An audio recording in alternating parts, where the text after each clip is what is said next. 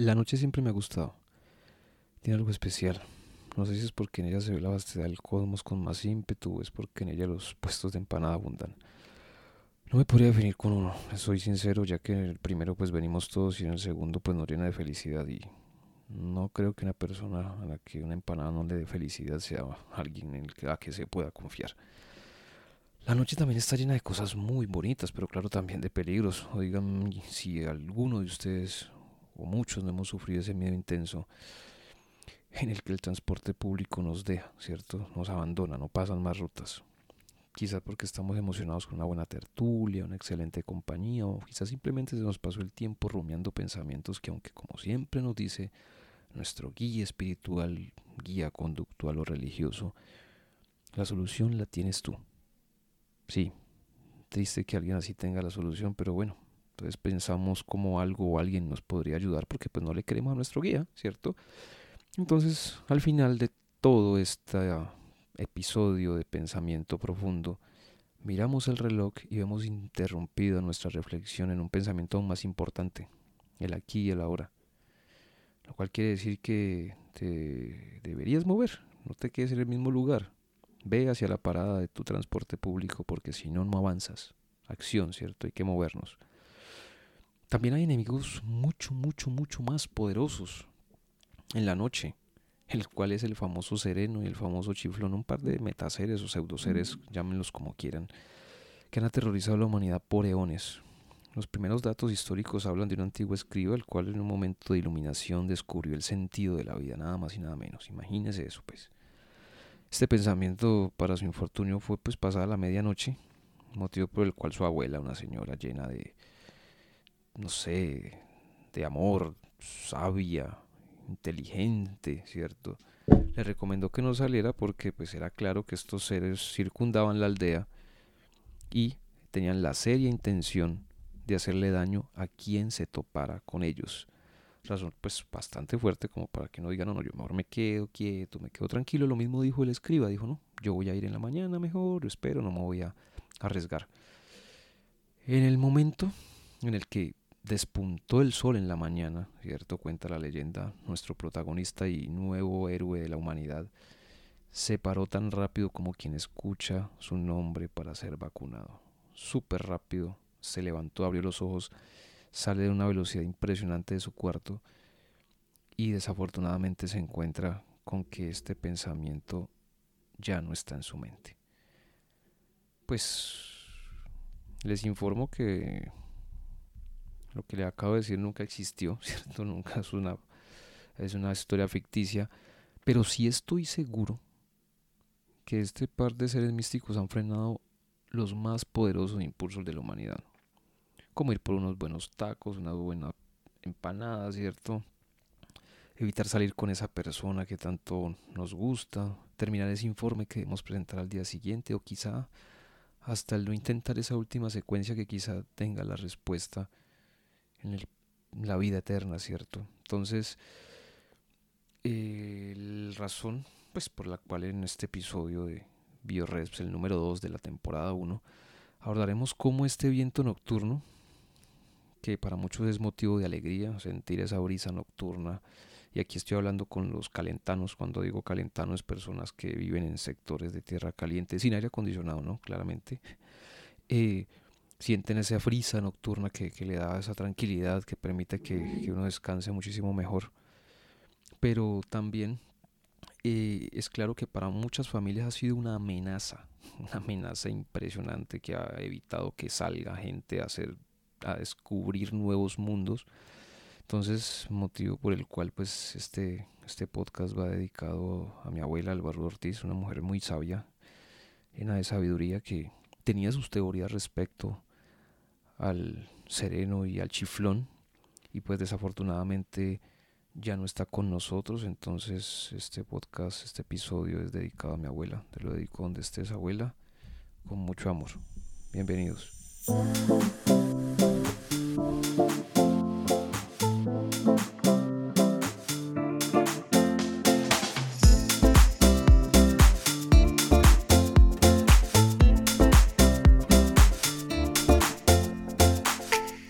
Entonces, mi gente, ¿cómo vamos? Eh, les doy la bienvenida a este segundo episodio de BioResp en su primera temporada. Agradecer de antemano a todas las personas que, que nos han escuchado en este primer episodio. He tenido muy buena aceptación, me, sorprendió de forma muy chévere. Gente en muchos lugares, no, no me esperaba. Guatemala, México, Argentina, Colombia, obviamente. Estados Unidos, México, ya creo que lo dije. Alemania, España. Entonces, no, feliz, feliz por, por, por toda la, aceptación que ha tenido y por pues ustedes el apoyo. Espero que día a día podamos ir mejorando y, y poder hacer contenido para, para que sea de agrado de todos y crezcamos como comunidad, que es la idea. El día de hoy, en el segundo episodio, como les comentaba en la intro, eh, vamos a hablar de nuestro amigo Sereno y Chiflón, ¿cierto? Este par de seres que nos han atormentado por años en la, en la vida, no sé, Latinoamérica, no sé si en Alemania tenga un nombre específico, o en España también se llame Sereno y Chiflón, me cuentan, las personas de, por allá de esas latitudes. Y, nada, pues obviamente eh, una persona muy especial a la que va a dedicar este episodio, que es mi abuela, que, como les dije en la intro ya no nos está acompañando, pero tenía unas teorías loquísimas y, me inspiró para, para hacer este episodio. Eh, vamos a arrancar, ¿cierto? Pues por lo primero, ¿no? Sereno, ¿no? Pues uno escucha, ¿sereno qué es? Pues sereno es una persona tranquila, una persona que no lo despeluca nada, como decimos por acá. Una persona que, es apacible, que afronta cualquier cosa con tranquilidad, puede estar despedazándose el mundo afuera y está súper tranquilo, ¿cierto? Pero también eh, sereno, le hemos llamado ya según pues la, la RAE, habla de un aire, ¿cierto? Una humedad en la noche que existe en la atmósfera caracterizada normalmente por ser fría. ¿ok? Tomó tanta fuerza que, que, le colocaron, ya, ya, ya, aparece como definición. Pero hay una raíz, eso tiene una raíz. ¿Cómo, cómo, ¿Por qué algo sereno se volvió, no sé, como un viento frío? Es, es, extraño. Entonces nos toca ir atrás, ¿cierto? Nos toca ir a la historia un poquito y mirar que el sereno hace muchos años era un vigilante nocturno era la persona que se encargaba de encender los faros en la noche cuando no había, pues en esa época electricidad, ¿cierto? Entonces eran con velas, ¿cierto? Con mechas, con mechones. Entonces el sereno era el responsable en las noches de ir prendiendo todos estos faros que se apagaban para que la noche no fuera tan lúgubre, ¿cierto? Y pues obviamente las personas que transitaban en la noche pues no se sentían tan desprotegidas. Una persona que andaba con un palo, eh, según lo revisado, andaba con un palo ahí como con un chusito, con una estaca, ¿cierto? E inició pues en todas las colonias en la época, eh, colonias españolas, entonces muchos países latinoamericanos tuvimos al sereno que, acompañaba, ¿cierto? Que, que, era el que acompañaba a las personas en la noche, era un vigilante, pero en esa época se llamaba sereno, ¿cierto? Y eh, el nombre sereno, eh, según eh, los, los, archivos hablan es que se le decía sereno era porque esta persona, aparte de cuidar a las personas, de encender las luces, ¿cierto? Lo que hacía era que hablaba del clima. Entonces él iba en la noche, decía la hora, era una de las, las funciones, entonces eran, no sé, 10 y 30 de la noche y clima sereno. Entonces de ahí es que se le colocó el sereno porque pues por nuestro clima, ¿cierto? Por, la, por las condiciones climáticas que tenemos en esta región, pues no es tan común que la lluvia sea, pues no somos un clima, no, somos una selva tropical húmeda, pues específicamente tenemos zonas selváticas, pero pues no es lo que domina el, clima, ¿cierto? Entonces, por lo general, no es que esté lloviendo tanto, no tenemos tantas precipitaciones, a menos pues de que estemos en, el invierno. Por lo general siempre está sereno, en teoría. Entonces, por eso era la palabra que más repetía este personaje y se le llamó sereno porque siempre, pues por lo general decía era 12 de la noche y sereno, una de la mañana y sereno. Entonces ahí se quedó como, como el sereno este, este personaje.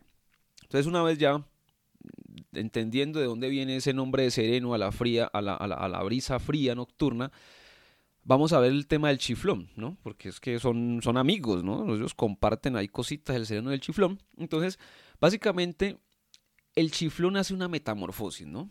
El chiflón, cuando está en la calle es sereno, ¿cierto? No salga que lo coge el sereno, ¿cierto? Decían las abuelas, dicen las mamás y dicen las abuelas.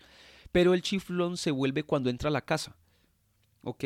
Entonces el chiflón se le da, el nombre es, según ya la RAE, porque eso ya no es solamente un invento o un algo popular, ya tiene definiciones. Entonces se le llama chiflón es porque chifla.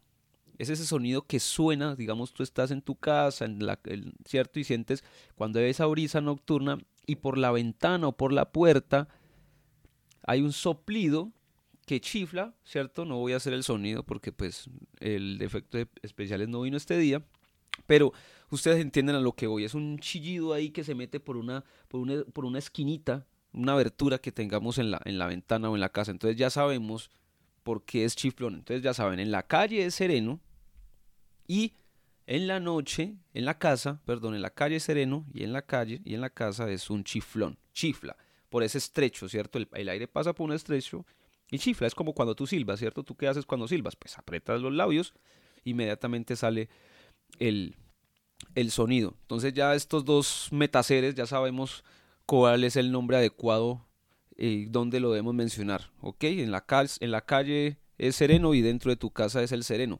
Pero entonces aquí ya tenemos que abordar, eh, bueno, pues ¿qué es el aire, no? Entonces el aire básicamente es la mezcla de gases que hay en la atmósfera, ¿ok? ¿Cómo así? Sí, la mezcla de gases que hay en la atmósfera. El oxígeno, el nitrógeno, eh, aparte, bueno, también hay, hay, hay, vapor de agua por ahí, bueno, el, el, aire lo forman muchísimas partículas, ¿cierto? Partículas, especialmente nitrógeno y oxígeno. De ahí pues ya tenemos eh, muchas, muchas, muchas, muchas, muchas, muchas, muchas otros. Tenemos el dióxido de carbono, que está pues que es tan importante en esos momentos con el tema del cambio climático, que es una realidad que, que nos azota a todos, que todos somos responsables de él.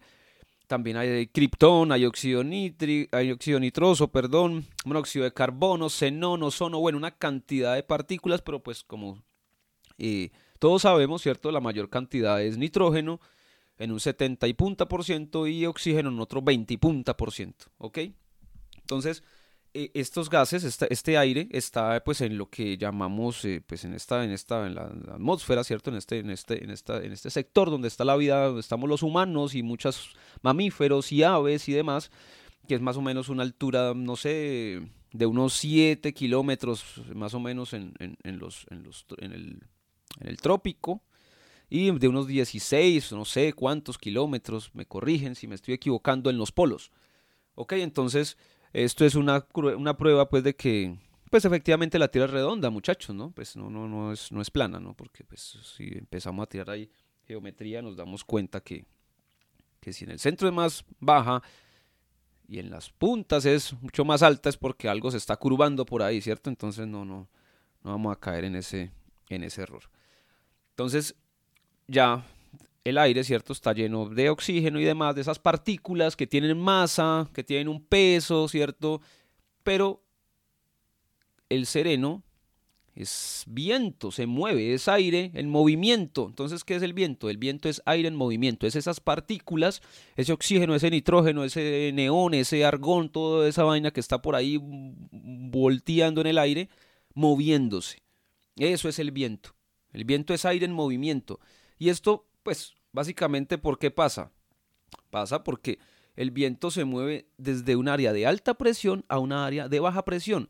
¿Debido a quién? A nuestro astro, ¿cierto? A nuestro, a nuestro astro rey llamado Sol, que es el que calienta la superficie de la Tierra conforme el aire pues, se va moviendo, se calienta, ¿cierto?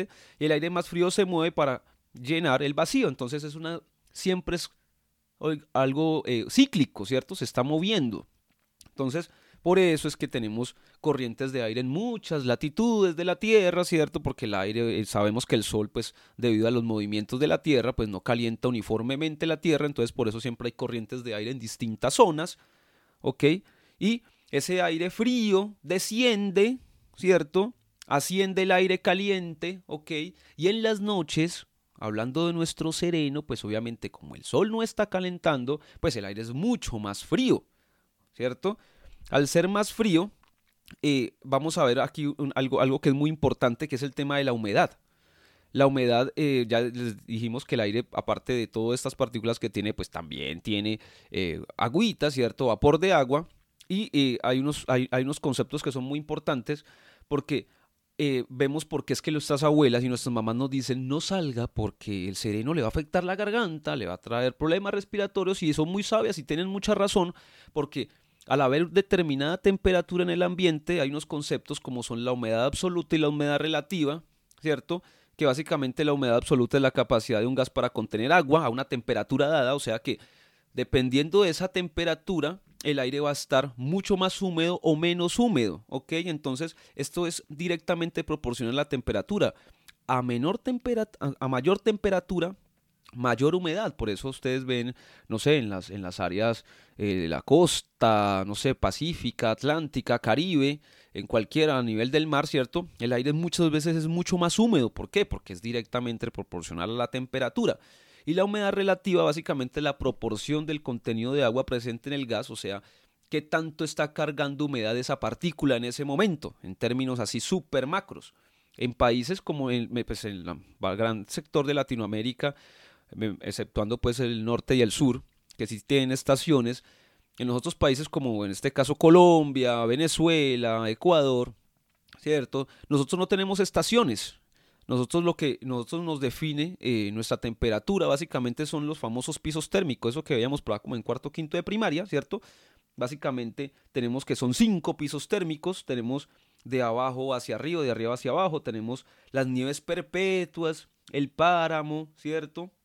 Tenemos esta, este tema, este tema de, pisos térmicos y ahí, dependiendo de la altura, es que nosotros tenemos nuestras temperaturas. Entonces, si tú tienes una ciudad como La Paz, 3.000 y punta de metros, vas a estar mucho más frío por altura, ¿cierto? ¿Y eso qué quiere decir? Que la humedad y todo esto va a cambiar, ¿ok? Y entonces el aire puede ser mucho más frío, puede ser mucho más caliente, y dependiendo a eso, entonces ya sabemos que al haber una mayor temperatura, o sea, a alturas más bajas, ¿cierto? Al tener esa mayor temperatura, el aire va a ser un poco más húmedo, pero ¿qué pasa cuando el aire es muy frío, ¿cierto? A mayores alturas, es seco.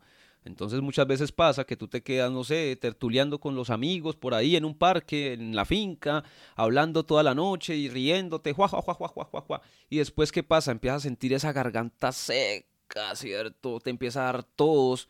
Ah, ok, ¿qué pasa? Entonces ya vemos que la humedad absoluta es mucho menor, o sea que el aire es mucho más seco y nos puede irritar la garganta y nos puede, no sé, tos y de muchísimas cosas. Ah, y si tú tienes una preexistencia, llámese sinusitis, rinitis o lo que sea, obviamente eso va a hacer que se exacerbe este tema y después entonces al otro día estás con el pañuelo, con la servilleta, pues lleno de lo que tú ya sabes. Y ahorita pues en este momento que estamos en momentos pandémicos, eso es un pecado mortal. Ahorita nadie puede toser porque todo el mundo lo empieza a mirar como extraño. Entonces ya sabes que hay que evitar este, esta exposición a la, en la noche, porque debido a esta humedad absoluta y a esta humedad relativa y a este viento frío que pasa en las noches se puede eh, exacerbar estos síntomas y pues malujo que te empiecen a mirar raro y no te dejen entrar a lugares por eso, ¿cierto? Eh, bueno, depende pues del, del, del, de la intensidad del viento, pues va a tener unos, unos nombres, ¿cierto? Eh, una ráfaga puede ser una, no sé, un viento fuerte por un tiempo corto, pueden haber turbonadas que son un poquito más, mucho más eh, prolongadas y podemos llegar hasta los famosos huracanes o tifones, ¿cierto? Dependiendo de dónde sean, que son velocidades de viento súper, súper, súper, súper, súper fuerte. Entonces, ya sabiendo que es que ya entendemos que, bueno, ya sabemos que es el aire, sabemos que es el viento, sabemos que es la humedad relativa, que sabemos que es la humedad absoluta, eh, ¿cómo afecta esto en nuestras vías respiratorias. O sea, ¿cómo, cómo, por qué? Entonces nosotros tenemos unos, unos órganos, unas estructuras eh, que, cumplen con esa función. Eh, la función principal pues de la vía aérea es calentar, humidificar y filtrar, ¿cierto? La nariz no es solamente para darle la rinoplastia, sino que tiene una función específica, ¿ok? Eh, y tiene unos, hay unos órganos que, que, que intervienen en esta, en esta, en esta, en esta en esta hermosa función o en esta acción. Entonces, aquí eh, hay que ponerse un poquito termodinámicos, ¿cierto? Porque hay que recordar que hay tres formas de conducción de calor, que son la conducción, la convección y la radiación. Voy a mencionar estos tres, pues no me voy a ir mucho más allá. Y básicamente, eh, el aire, cuando se transporta de zonas diferentes a diferentes temperaturas, ¿cierto? Entonces es simplemente esa transferencia de calor. La convección, que es el tema que nos boca a nosotros, básicamente, eh, se produce solamente con medios materiales y es por la evaporación del agua o de fluidos. En este caso, el fluido vendría siendo la sangre, que nuestra mucosa, nuestra vía aérea superior, está muy irrigada. Cuando digo irrigado, es que tiene mucha sangre, ¿cierto? Hay muchos vasitos sanguíneos ahí, por eso es que eh, cuando están en estas peleas de boxeo, MMA y todo el cuento, tú te golpeas con cualquier cosita, inmediatamente sale sangre, ¿cierto? Porque es demasiada sangre la que corre por ahí, precisamente para qué? Para, por, la, por la convección, ayudar a calentar ese aire, ¿cierto? A la temperatura corporal de nosotros, 37 grados centígrados más o menos, que es lo que, lo que manejamos, y así pues el aire se pueda, se pueda calentar y sea de una forma amigable recibida por, por nuestros pulmones. ¿Ok? Entonces, ¿qué órganos se involucran aquí? ¿Qué órganos se ven involucrados aquí? Los famosos cornetes, ¿cierto? Que en algunas partes les dicen conchas nasales, en algunos lugares de Latinoamérica, son estructuras formadas por un hueso compacto, ¿cierto? Eh, está recubierto por una capa delgada de una mucosa nasal, muy irrigada, o sea, con mucha sangre, muy inervada, o sea que tiene muchos nervios por ahí, ¿cierto? Es muy sensible, ¿cierto? Y con esta, y por medio de esta, de esta forma, como les dijimos, por medio de la convección, este fluido de sangre que tiene por ahí, hace que se caliente el aire a medida que vaya bajando. Entonces, hablando del sereno, si tú tienes un ambiente muy frío, un viento muy frío que sobrepasa la capacidad de tu, de tu, de tu vía aérea superior, ¿cierto? De estos cornetes y de estos senos paranasales que también nos colaboran un poco con esto. Entonces, ¿qué va a pasar? Pues no va a poder calentarse de forma adecuada el aire, ¿cierto? Va a ser insuficiente porque es demasiado, demasiado frío y vamos a tener esos problemas respiratorios, vamos a tener esas secreciones que nos salen por la nariz, vamos a tener la tos, vamos a estar súper irritados, ¿cierto? Entonces es, es, es, es, muy complicado ese tema. Entonces, entender que en realidad sí tenían razón nuestras abuelas y nuestras mamás cuando nos dicen no salga que el sereno le pega duro. Ah, bueno. El efecto del sereno ya con el licor y todo el rollo, ahí sí ya, pues hasta ya no puedo llegar porque no, pues no, no sé mucho de eso.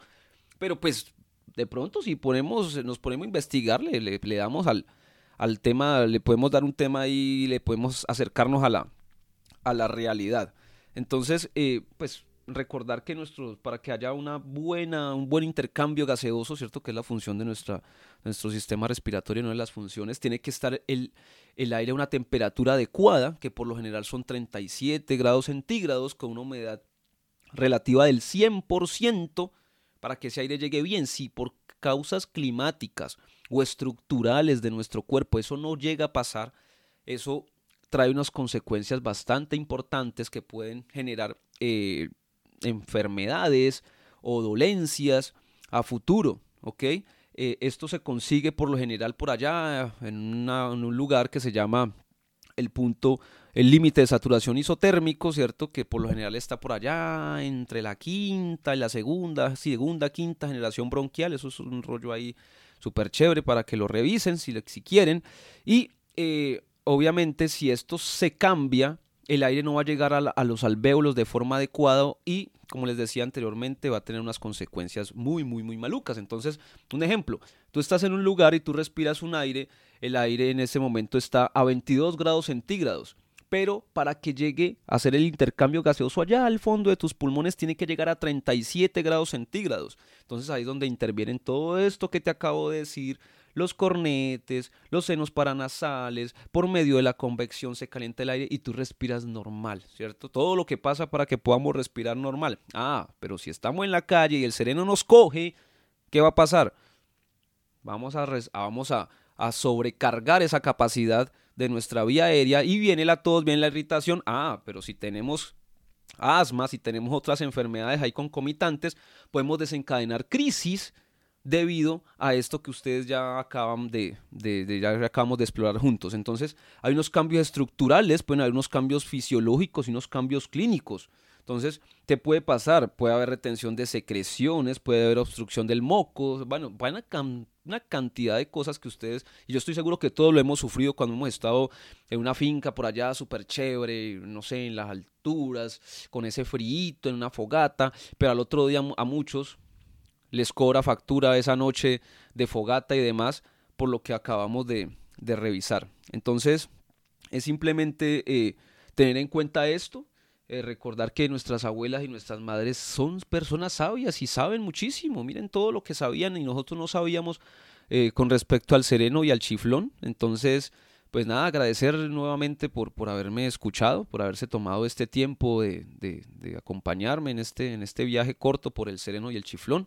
Eh, recordarles que estamos en las redes sociales como Bioresp, en Instagram, en Twitter, eh, entonces aquí pues por acá la orden para lo que necesiten, vamos a seguir, vamos a seguir conversando juntos, vamos a seguir explorando este mundo mágico de la, del cuidado respiratorio asociado al ovío, ¿cierto? Eh, agradecer a las personas que, nos han estado apoyando con mensajes y demás y recordar que este podcast, este episodio está dedicado a mi abuela, Albarrudo Ortiz, que siempre, siempre me cuidó y y me abrigaba y me decía, no salga en la noche que el sereno le da duro y yo no sabía por qué y ya gracias a ella entendí eh, por qué es que pasan este tipo de cosas. Entonces nada, nos vemos en el próximo episodio. Recuerden que estamos en la primera temporada. Este es Vierres. Mi nombre es Carlos Valencia y por aquí nos estaremos viendo. Chao, Lim.